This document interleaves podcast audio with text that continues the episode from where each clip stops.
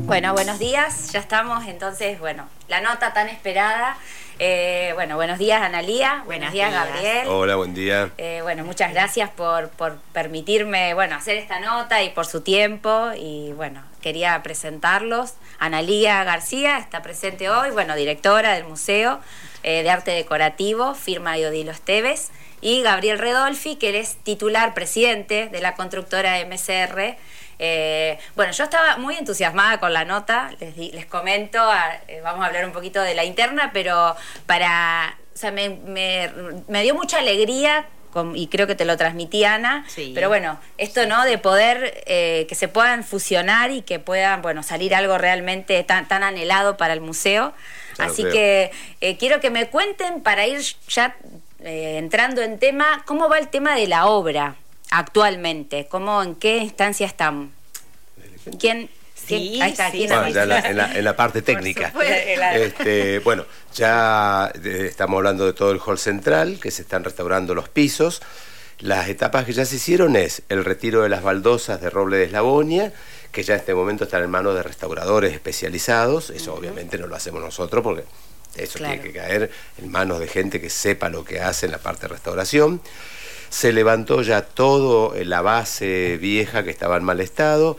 Se están en este momento reconstruyendo los desagües pluviales. Se están dejando las canalizaciones para la futura instalación eléctrica nueva. Eh, hay una parte que estamos ampliando que es unas ventilaciones de una cámara de aire que hay allí. Ya están encargadas eh, y en taller las bases metálicas que van a servir para el nuevo, la nueva la nueva subbase de las baldosas. Ya están en obra los, eh, las placas de madera eh, que luego se van a instalar en forma superpuesta para recibir a las baldosas. Y queda ahora la parte de nivelación de la tierra.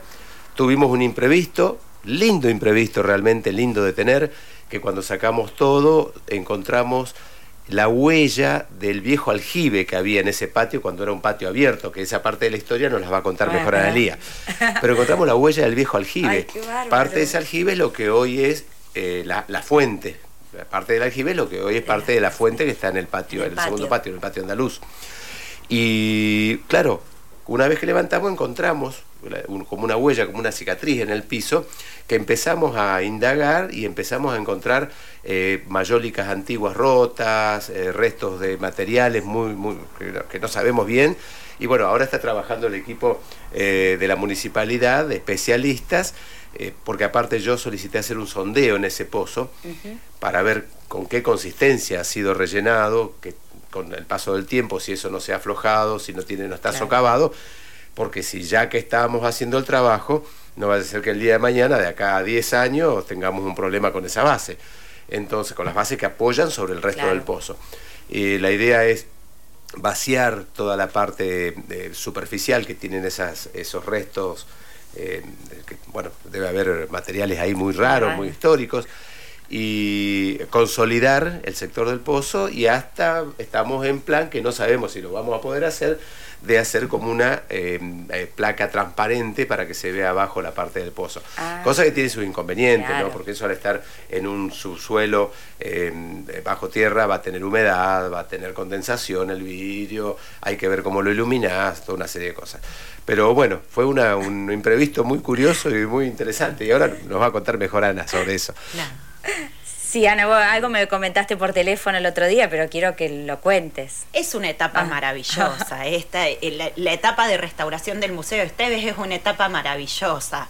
Eh, es un, espacio tan anhelado. Eh, bueno, creo que, que no, nos encontramos aquí aquellos que, que tenemos una empatía con el patrimonio, con el Museo Esteves en particular.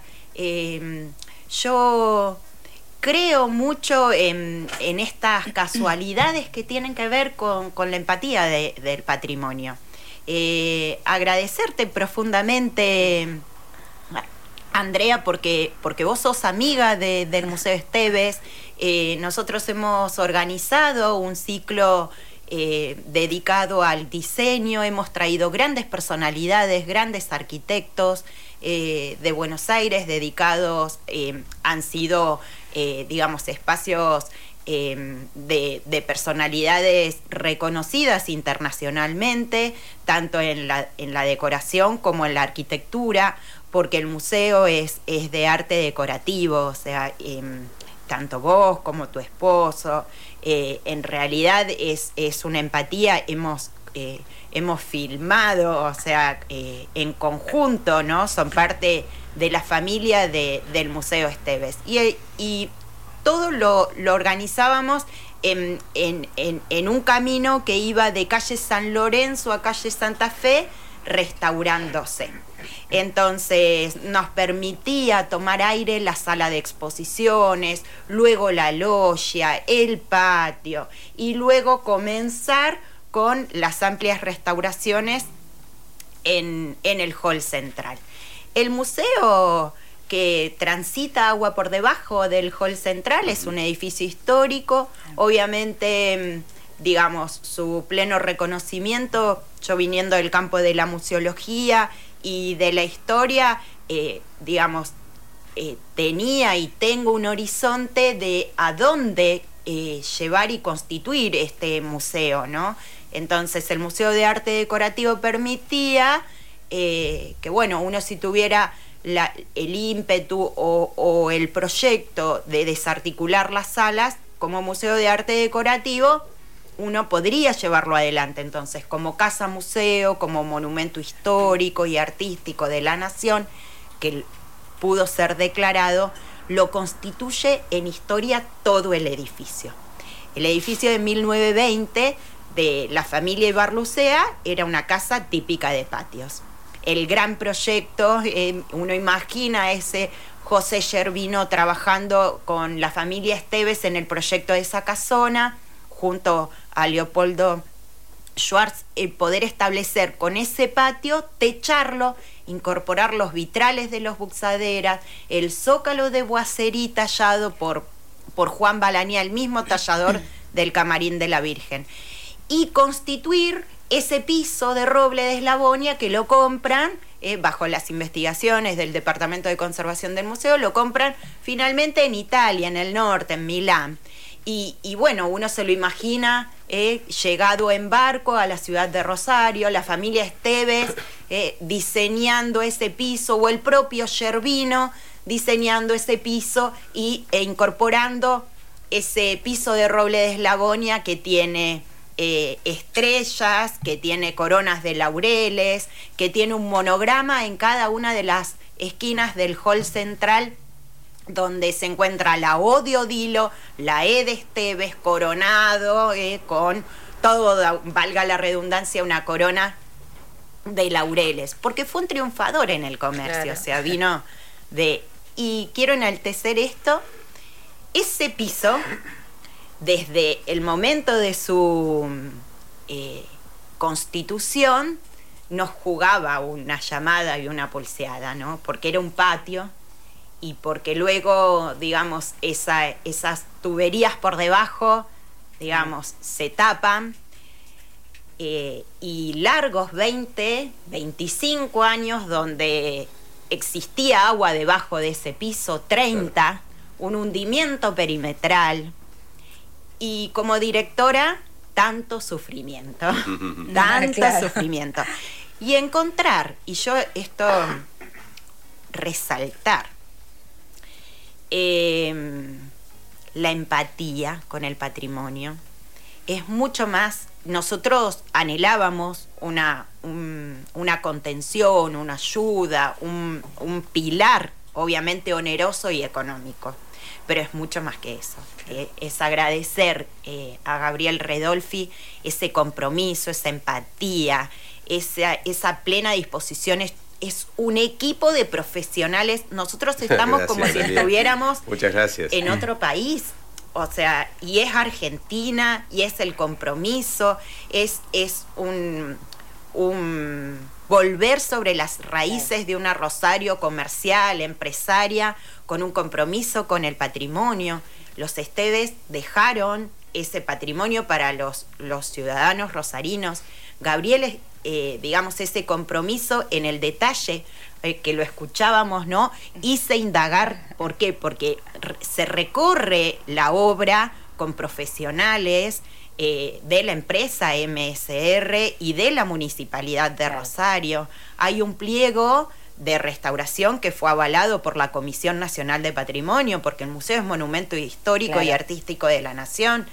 Eh, y ese compromiso oneroso es, a ver, es plena, ha, trascendido, o sea, no solo en el sostén de la obra, sino en el compromiso de cada camino, de cada paso, de cada granito, porque se indaga y nos sorprende la obra con eh, la mirada eh, de, convocar a arqueólogos, a la universidad. Tenemos ya todo un catálogo armado de.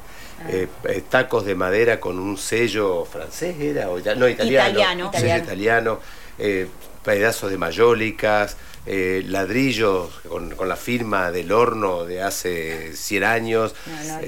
muy, muy interesante, muy lindo. Sí y toda la búsqueda para mostrárselo a los rosarinos. Claro, claro. yo les había propuesto, vamos a armar alguna placa de exposición sobre eso. Sí, sí, sí. es estupendo, es estupendo. A nosotros siempre, a mí me interesó mucho eso. Yo tengo una formación, eh, yo me vine a estudiar Rosario en el año 81 y bueno, Rosario para mí fue un mundo, ¿no? Venía del interior del país, de pequeños pueblos ¿De dónde sos, Gabriel? Porque yo soy, soy, soy entrerriano. yo ah, nací en Entre Ríos, pero mi papá era bancario, era ah. funcionario del Banco Nación, con lo cual paseamos por medio país. Eh, yo me fui de Entre Ríos cuando tenía siete años de ah. federal, que hace poquito estuve visitando a, mis primos allá. Y bueno, ¿qué pasó? En la, en, siempre fui muy entusiasta con muchas cosas y por suerte, por esfuerzo, por trabajo, eh, todo el equipo que tengo eh, trabajando dentro de la empresa, que esa empresa se iniciaron con dos personas y un tablón y dos caballetes y una computadora vieja. Este, en el año 2002, vamos a cumplir 20 años el año próximo. Eh, pero bueno, se fue sumando gente, obviamente, prueba y error, pero ahora tenemos un equipo que realmente tiene una cohesión y un entusiasmo muy grande en cualquiera de las áreas en donde intervengamos. Por ejemplo, en el tema del museo no solamente interviene la parte de dirección de obra, interviene higiene y seguridad, interviene cálculo de estructura, intervienen grandes este, grupos de personas que todos en base a un objetivo en común. ¿Y cómo nació la idea del museo? Sí, eso te iba a Ella dijo las, las casualidades que son causalidades. En plena cuarentena, en mayo del año pasado, un día me levanto, uno no sabía qué día era, qué sé yo, y me, pongo a pensar en los artistas, a mí me gusta mucho el arte, soy pintor ah. aficionado y soy pequeño coleccionista aficionado de arte, ¿no? Eh, en toda la, gente que no podía estar exponiendo, toda la producción artística que no podía estar exponiendo. Entonces cito una reunión de mi equipo y les digo, vamos a armar una muestra virtual, que no nos cuesta nada, a través de las redes de MCR, a través de la página web de MCR, y le empezamos a dar difusión. Hicimos el museo virtual más de 700 artistas. Publicábamos una obra por día con todos los datos del artista. El teléfono, el correo, su sitio web, si tenía sitio web, todo completo de tal forma que el público pudiera tener acceso a ese artista. Fue una convocatoria hermosísima, muy linda, muy linda. Más de 700 artistas eh, en eh, dibujo, pintura, escultura, producción musical, literatura, eh, y me estoy ah, y diseño de moda. Este, todo amplio. Sí, sí, sí, sí. Tuvo una convocatoria hermosa. Entraban por día 6, 7, 10 correos de artistas que mandaban su producción. qué bueno.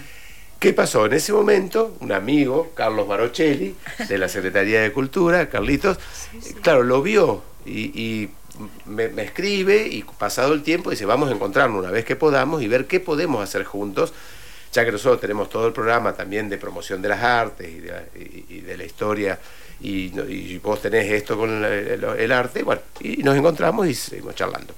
A través de eso, luego, bueno, vino el tema de Secretaría de Cultura y un día me citan al museo, eh, un desayuno de trabajo, hay que hacer esto, hay que pintar allá, hay que pintar acá. Y digo, che, el piso está hundido. Sí, está hundido el piso, vamos a arreglar el piso. y fue así, fue así, se tomó la decisión me llevó una semana, ni bien me manda el pliego, lo analizo con mi equipo, digo, ¿lo podemos hacer? Sí, hagámoslo. Ah. Con lo único, no nos metemos que no nos metemos en eso, eso, tan, tan, cómico, es con las obras de arte, que, o por ejemplo con la restauración de las baldosas de roble, eso no lo podemos hacer. Pero por ejemplo, la anécdota con la estatua de, la niña bañando al niño, este, que me dice Analia, ¿por qué esta la corres para allá? Y digo, no, Analia, yo no, perdóname, pero no la toco a la estatua. Eh, claro, llego a romper una uña de esa estatua, así te dije, no duermo durante un mes de, la angustia, ¿no?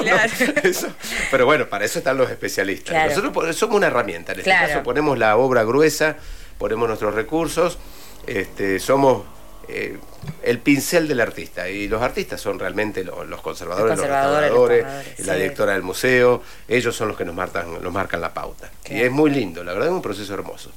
Sí, y muy, muy profesional, o sea, eh, a mí, digamos, me, tiene eh, muy, digamos, orgullosa como rosarina, egresada de la Universidad Nacional de Rosario, de la Escuela de Museología de la ciudad, transitando el patrimonio en la ciudad. Y ese orgullo lo, lo tengo como rosarina en sí. Eh, digamos, tantos años en, la gestión del patrimonio, eh, nos, nos, han pasado muchas instancias, ¿no? Muchas, muchas instancias, ¿no? Eh, y realmente, digamos, el profesionalismo, el conocimiento, las capacidades, el compromiso, la responsabilidad, el encuentro, las proyecciones, es, es un momento único, ¿no? Donde, sí. Yo siempre digo una cosa, cuando uno dice sí, sí. es un contrato. Decime que no, decime que no. Yo le digo siempre a mi empresa, el no es obligatorio, no es el sí obligatorio. Gente, ¿vamos a hacer esto? No, listo. ¿Por qué? Porque ta, ta, ta, perfecto, no. Ahora, si me dicen que sí, es un contrato. Acaban de firmar el contrato. Y si se va a hacer, se hace bien. Porque ¿cuántas oportunidades hay de hacer algunas cosas bien? Una. Una. un edificio. ¿Cuántas oportunidades tenés de proyectarlo bien a ese edificio? Una. ¿Cuántas de construirlo bien? Una. No hay vuelta atrás. No es descarto y me voy. No es hacer el piso del museo sin revisar ese viejo pozo y quizás dentro de 5 o 10 o 15, no importa, o 20 años vuelva a tener problemas. Nosotros construimos para la posteridad. Eh, claro. los edificios que hacemos, son edificios de vivienda, no tienen una aspiración eh, estética más allá de que sean correctos, bien proporcionados, agradables a la vista, etcétera, etcétera. Pero no, no estamos haciendo eh, la Ville Sauvage de, Corbusier. estamos haciendo una arquitectura que es funcional.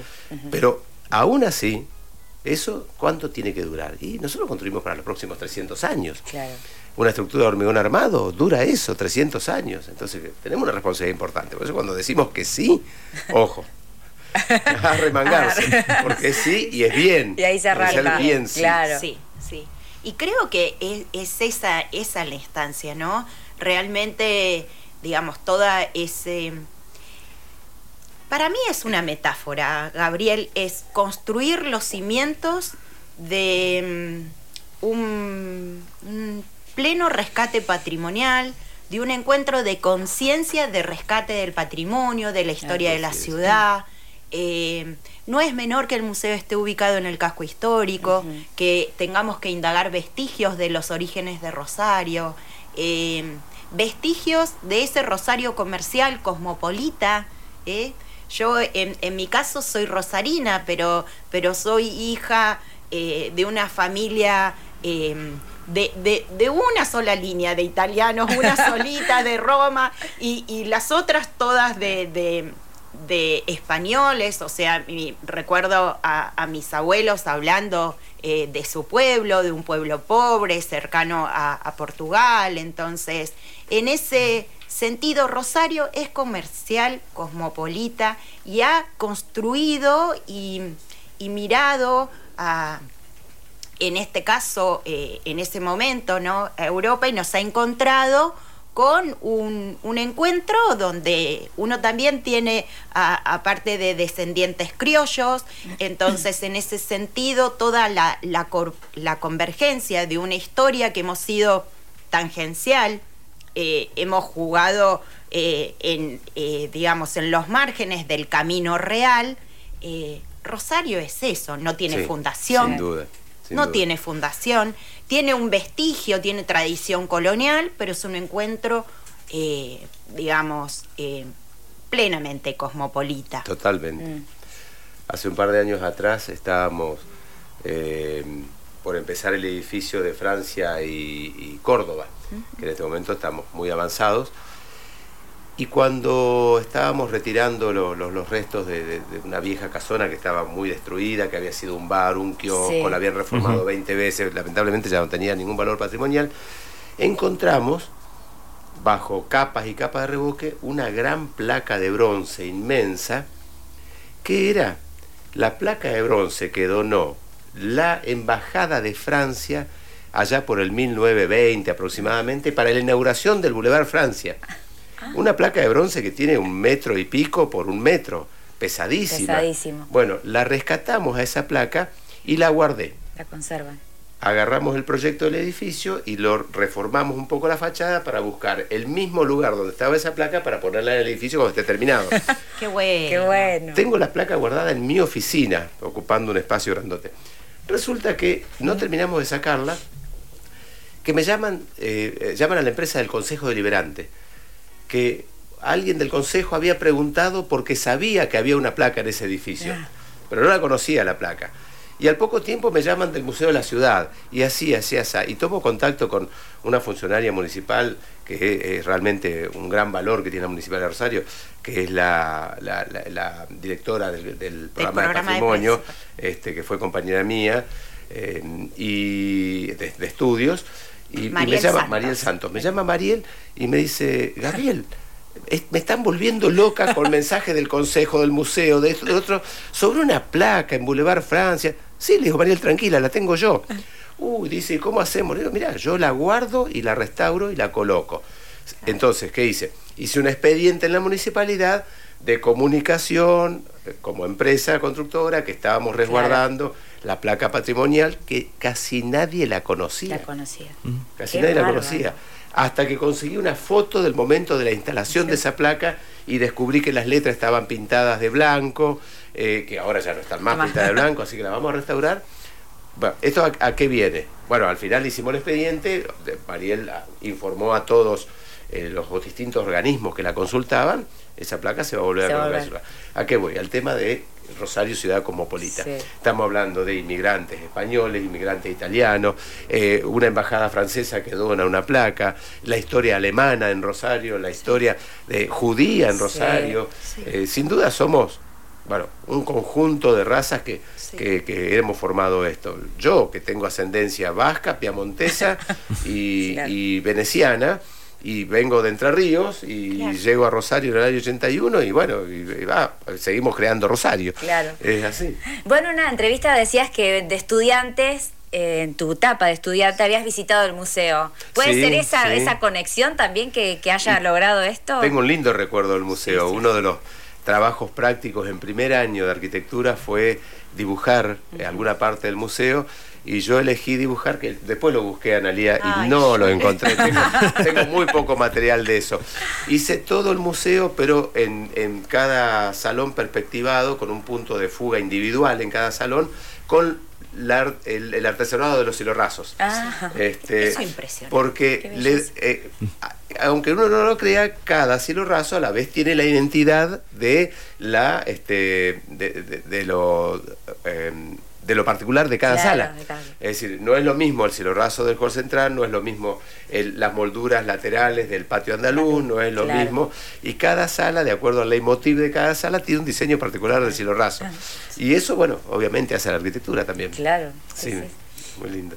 Y es eso. Claro. O sea, es básicamente es em, creo que nosotros, cada, cada uno de nosotros se fue encontrando, no Manu, o sea, en, la filmación, o sea, cada uno de nosotros nos fuimos encontrando con esta historia donde cuando yo conocía a Gabriel Redolfi en el museo, cuando él lo recorría, cuando le presentábamos eh, las instancias en las que estaba el museo, él, él comenta esto, que uno de sus primeros trabajos en arquitectura en la Universidad Nacional de Rosario, eh, se acercó al Museo Esteves eh, a dibujar los cielos rasos y comentaba, ¿no? O sea, em, que cada cielo raso tenía una fisonomía particular. Una identidad. la identidad de acuerdo a la identidad de cada sala. Claro.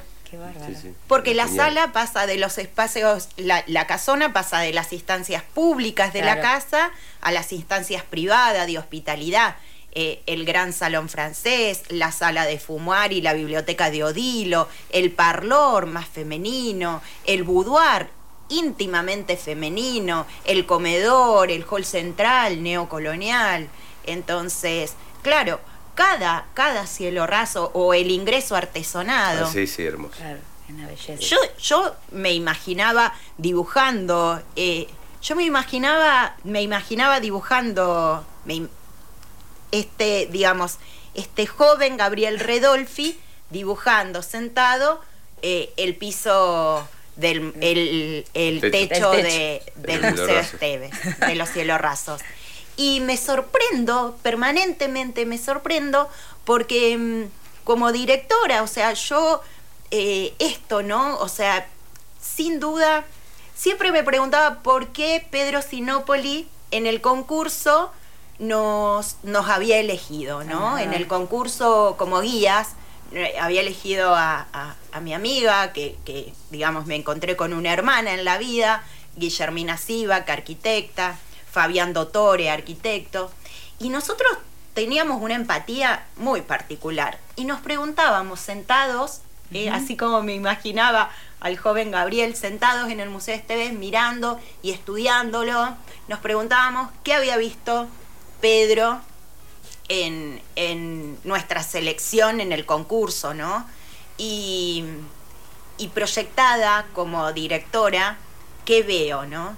Veo la empatía eh, cuando, cuando me encuentro, cuando recorrí el museo con Silvia Musura ah, y siempre la llamo. Silvia fue compañera mía de la, facultad también.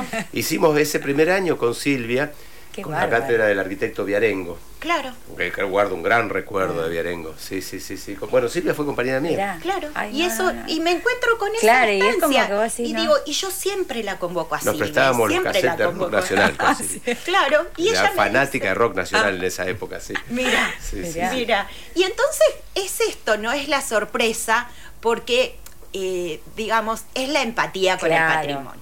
Sí, yo creo Eso, ¿no? O sea, eh, el encontrarlo desde el arte decorativo, desde la arquitectura, desde el diseño, desde la moda, em, desde las artesanías. ¿eh? En el museo la búsqueda de las artesanías eh, Chaná Timbú, eh, con Gabriel Cepeda, entonces todas esa, esas vajillas, los oficios, entonces es encontrar esa empatía que da una casa museo y el arte decorativo. Mm, bueno, acá nos dejan un mensaje, dice, impecable la nota, dan ganas de visitar el museo, cuánta pasión en lo que hacen, qué bueno que exista gente comprometida con nuestro patrimonio y nuestra historia de ciudad y el esfuerzo de la gente de, que la habitó. Eh, algún día deberían comentarse la historia de, los, de las mansiones de Boulevard Oroño, grande, dice. Claro, bueno, eso es, maravilloso, ¿no? O sea, el Boulevard Oroño. sí, Rosario es sí. infinito.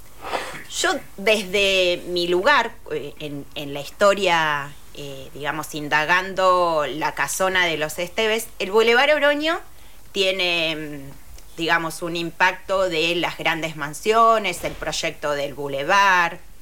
Eh, uno, uno visualiza esas mansiones con una, una, una habitacionalidad, una funcionalidad, dicen los arquitectos, que no la tiene la Casona Esteves. No, no, no, no, sin duda.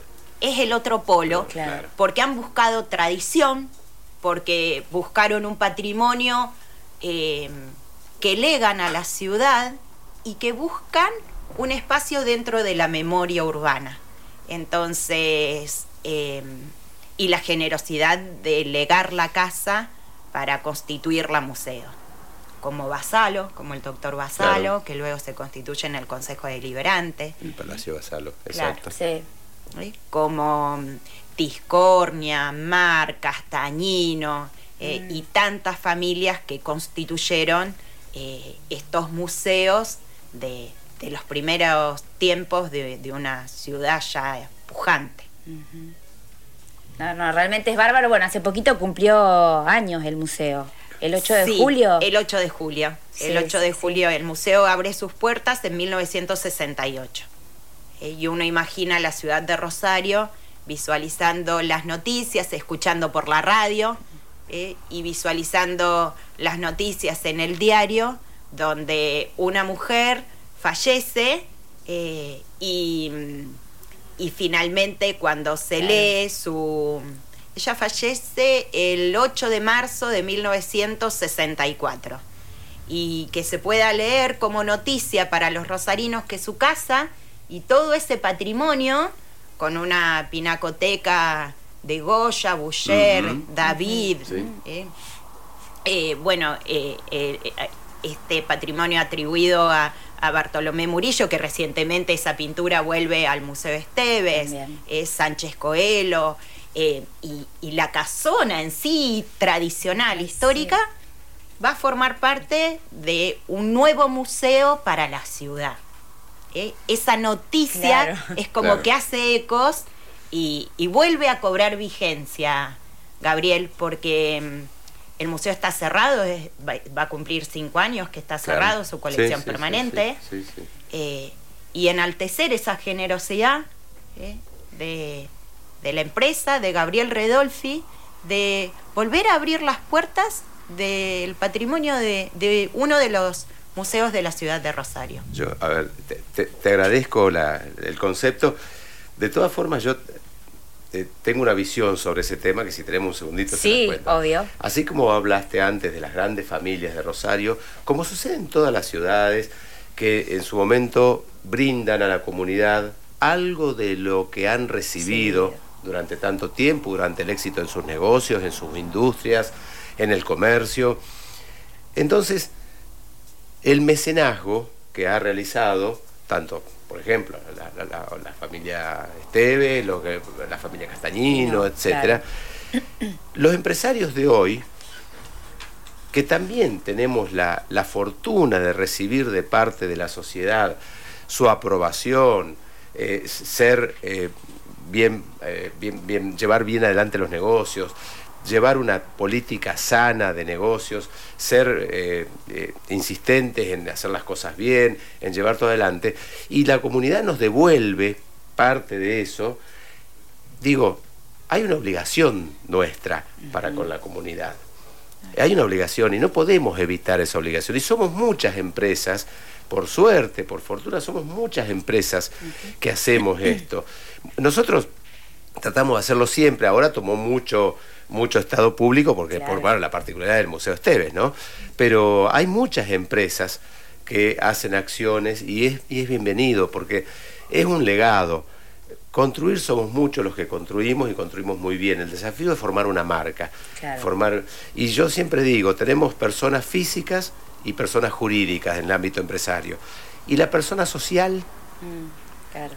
La empresa también adquiere una personería social, da trabajo, eh, reproduce riqueza, recibe inversiones, multiplica económicamente y está en un entorno de la comunidad y no puede evadirse del entorno de la comunidad, del entorno de la sociedad en donde creció.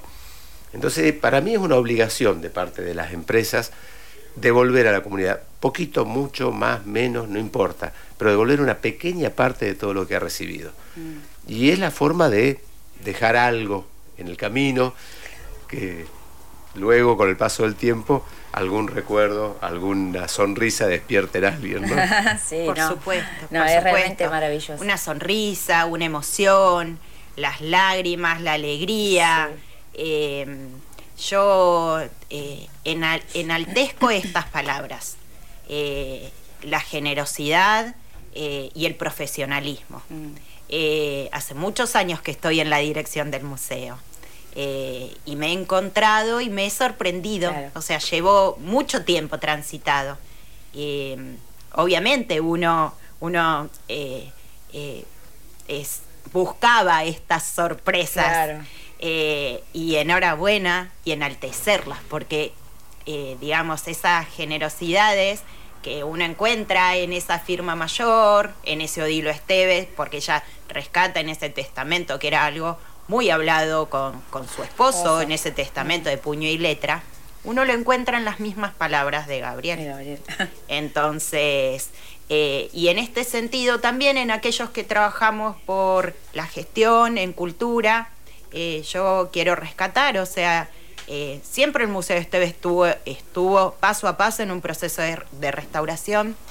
Eh, y quiero rescatar el, He trabajado con, funcionarios muy comprometidos, eh, de larga data, digamos, si tengo que hacer un balance, en una gran compañera como fue Susana de Sorsi, en Karina Cabo, enaltecer a Dante Taparelli, un en su momento eh, un artista, o sea, eh, donde uno lo ve, yo no puedo expresar más que admiración y cariño con Karina frente a Dante. Con Karina iniciamos la gestión por la restauración y luego la continuamos con Dante. Dante tomó la posta de una manera maravillosa. Dante tiene una empatía con el patrimonio, con el museo, o sea, la generosidad de, de estos funcionarios como Karina Cabo, como Dante Taparelli, Sebastián Bosch, eh, con ah, quien fui compañera, claro. cotidianamente por el tema del museo. Claro. Tenemos un grupo de WhatsApp. Ah, qué bueno. Esteve, con la gente de mi empresa, los equipos de MCR y los equipos de la municipalidad. Claro. Analía, por supuesto, forma parte sí, sí, del, equipo de WhatsApp. Y a mí me encanta grupo. donde eh, con Sebastián Bosch, eh, digamos, porque fuimos compañeros, ingresamos en el año 94 a la Escuela de Museología. Eh, y, básicamente, digamos, es con Sebastián Bosch, a veces le pido disculpas, ¿no? Pero, pero es Sebastián tal cosa, Sebastián, eh, entonces, esa, mm, digamos, eh, es, ese pensar en el rescate del patrimonio es para enaltecerlo. Entonces, eh, es un momento de plena alegría con un secretario de cultura como Dante, donde él ha expuesto en el museo, eh, él vive a la vuelta, se acercaba con, plena dedicación, siempre se acercaba, siempre proyectaba, hablaba, digamos, en voz alta, lo imaginaba y lo proyectaba. Entonces, creo que es un momento único eh, de, plena, eh, digamos, de sostén que el museo transita en este momento. La familia está muy cercana, eh, em, digamos, Soledad, eh, Diez de Tejada y Arijón, eh, hija de, del conde del Tajo, de Adolfo Diez de Tejada y Arijón, digamos, es el nieto, sobrino nieto de, firma mayor, ella cría a su sobrina, no habían tenido hijos, cría a su sobrina ante el fallecimiento de su hermana, es Lili, la famosa Lili eh, Arijón 10 de Tejada, eh, con títulos de, nobleza y que actualmente ellos viven entre Venado Tuerto y, Buenos Aires. Toda la familia 10 de Tejada, Bárbara 10, visitó el Museo Esteves vinculado y, bueno, están muy cercanos a, conformar la asociación de amigos del Museo Esteves. Ay, qué bueno. Entonces, creo que es un momento único. Eh, de transitado este ah, momento. Reservame aunque sea una quinta vocalía en la asociación. ¿eh? Por favor, aunque sea ahí, para cebar mate. No terminé por, de hablar. Por favor, por favor. y justo iba a hacer iba a mirarnos conjuntamente porque, porque creo en, que estas casualidades eh, son, digamos, en, todas instancias. Eh, los amigos del Museo Este. Claro, claro. Sí, sí, sí, Así es. No, realmente, bueno, maravilloso. Yo me quedaría con usted hablando, obviamente, un montón más. Esto no, no tiene desperdicio esta nota. Yo, bueno, estaba muy, muy ansiosa por hacerla. bueno, ya les agradezco. Eh, ¿Cuánto tiempo hay para terminar? ¿Cuánto tiempo... Eh, en cuánto tiempo consideran que puede estar terminado? ¿Me estoy adelantando mucho? La parte, no, no, lo ah. que pasa es que como van apareciendo imprevistos, eh, obviamente en todo trabajo de restauración sucede esto, ya lo sabemos. Yo estimo que en 60 días vamos a tener listo toda la subbase para que se empiece a trabajar con la recolocación de las placas ya restauradas. Bien. Así que quizás 90 días podríamos tener ya en condiciones de circular, luego bueno, hay que desmontarlo, todas las estructuras de sostén que se han hecho y revisar que, esté todo funcionando bien. Tenemos que esperar a alguna gran lluvia para monitorear el funcionamiento de los desagües, si bien le estamos haciendo las pruebas hidráulicas, pero eh, las leyes de Murphy sirven para las obras también, ¿no? Este, nada va a fallar hasta que falla. Claro. Entonces hay que ver bien todo eso y la, parte de la obra civil, eh, contestando tu pregunta, eh, aproximadamente en 60 días debería estar lista. Perfecto. Y un asterisco a la universidad, a la Facultad de Humanidades, a su decano, a Alejandro Vila, con, con quien eh, firmamos, vamos a firmar un convenio, la Secretaría, eh, el Secretario de Cultura va a firmar un convenio con, el decano, porque a instancias de la vinculación con, con una, maestría eh, en restauración, o sea, em, ahí trabaja la querida María Eugenia Prese y en diálogo con el arqueólogo Fernando Vila se indagará y, y tendremos todas las consultas también de la escuela y del departamento de Arqueología de la Escuela de Museología, eh, se indagará eh, estos vestigios arqueológicos que hemos encontrado. María Eugenia, estuve muy en contacto con ella porque eh, cuando iniciamos la obra de lo que anteriormente había sido el Círculo Trentino, la casa estaba muy deteriorada, no tenía, aparte no estaba ni catalogada siquiera en la mínima este, expresión en el catálogo de patrimonio ni nada pero había dos hermosos angelotes de yeso ah, y, cemento en la fachada, unos angelotes terriblemente grandes. Y María Eugenia se los hice retirar a ella y los llevamos a nuestros talleres y los montamos sobre una placa rígida con una estructura metálica y se los donamos para la nueva sede de la, del Círculo Trentino. Muy lindo, hizo un gran trabajo María Eugenia, porque había que rescatar eso sin que se rompa. De hecho, se rompieron, ah. porque era prácticamente imposible. Pero el tema era no solamente que se rompa, sino después saber armarlos de nuevo. Eh, hubo varias, varias roturas y María Eugenia los volvió a montar sobre esa placa rígida, quedaron hermosos y bueno, son esas pequeñas cosas que uno va haciendo. que uno va sumando. Y, María Eugenia en conjunto, ¿no? Con, también con el programa de preservación del patrimonio de la municipalidad, ¿no? Que nombramos a, a Mariel Santos, a, Gustavo Fernetti, eh, Eduardo Fornarini, ¿no? Eh, estos, estas indagaciones eh, para, para, poder restaurar en su momento con María Eugenia el mirador del Museo Esteves. Entonces, creo que es una, una conjunción de, de, amigos y sí, de profesionales, de grandes profesionales que tiene la ciudad. Muy bien, sí, no, realmente maravilloso. Bueno, un placer hablar con ustedes. Muchas gracias. Gracias, Gabriel, y bueno, por todo esto también, ¿no? Esta alegría que vamos a poder disfrutar después todos los rosarinos. Y bueno, obviamente a vos, Analía, eh, bueno, por toda esta visión y todo este compromiso que tenés con, con, la ciudad, con el museo puntualmente. Así que bueno, un placer escucharlos y bueno, hasta cualquier momento. Muchas gracias. Gracias, Andrea. Gracias, gracias a vos también.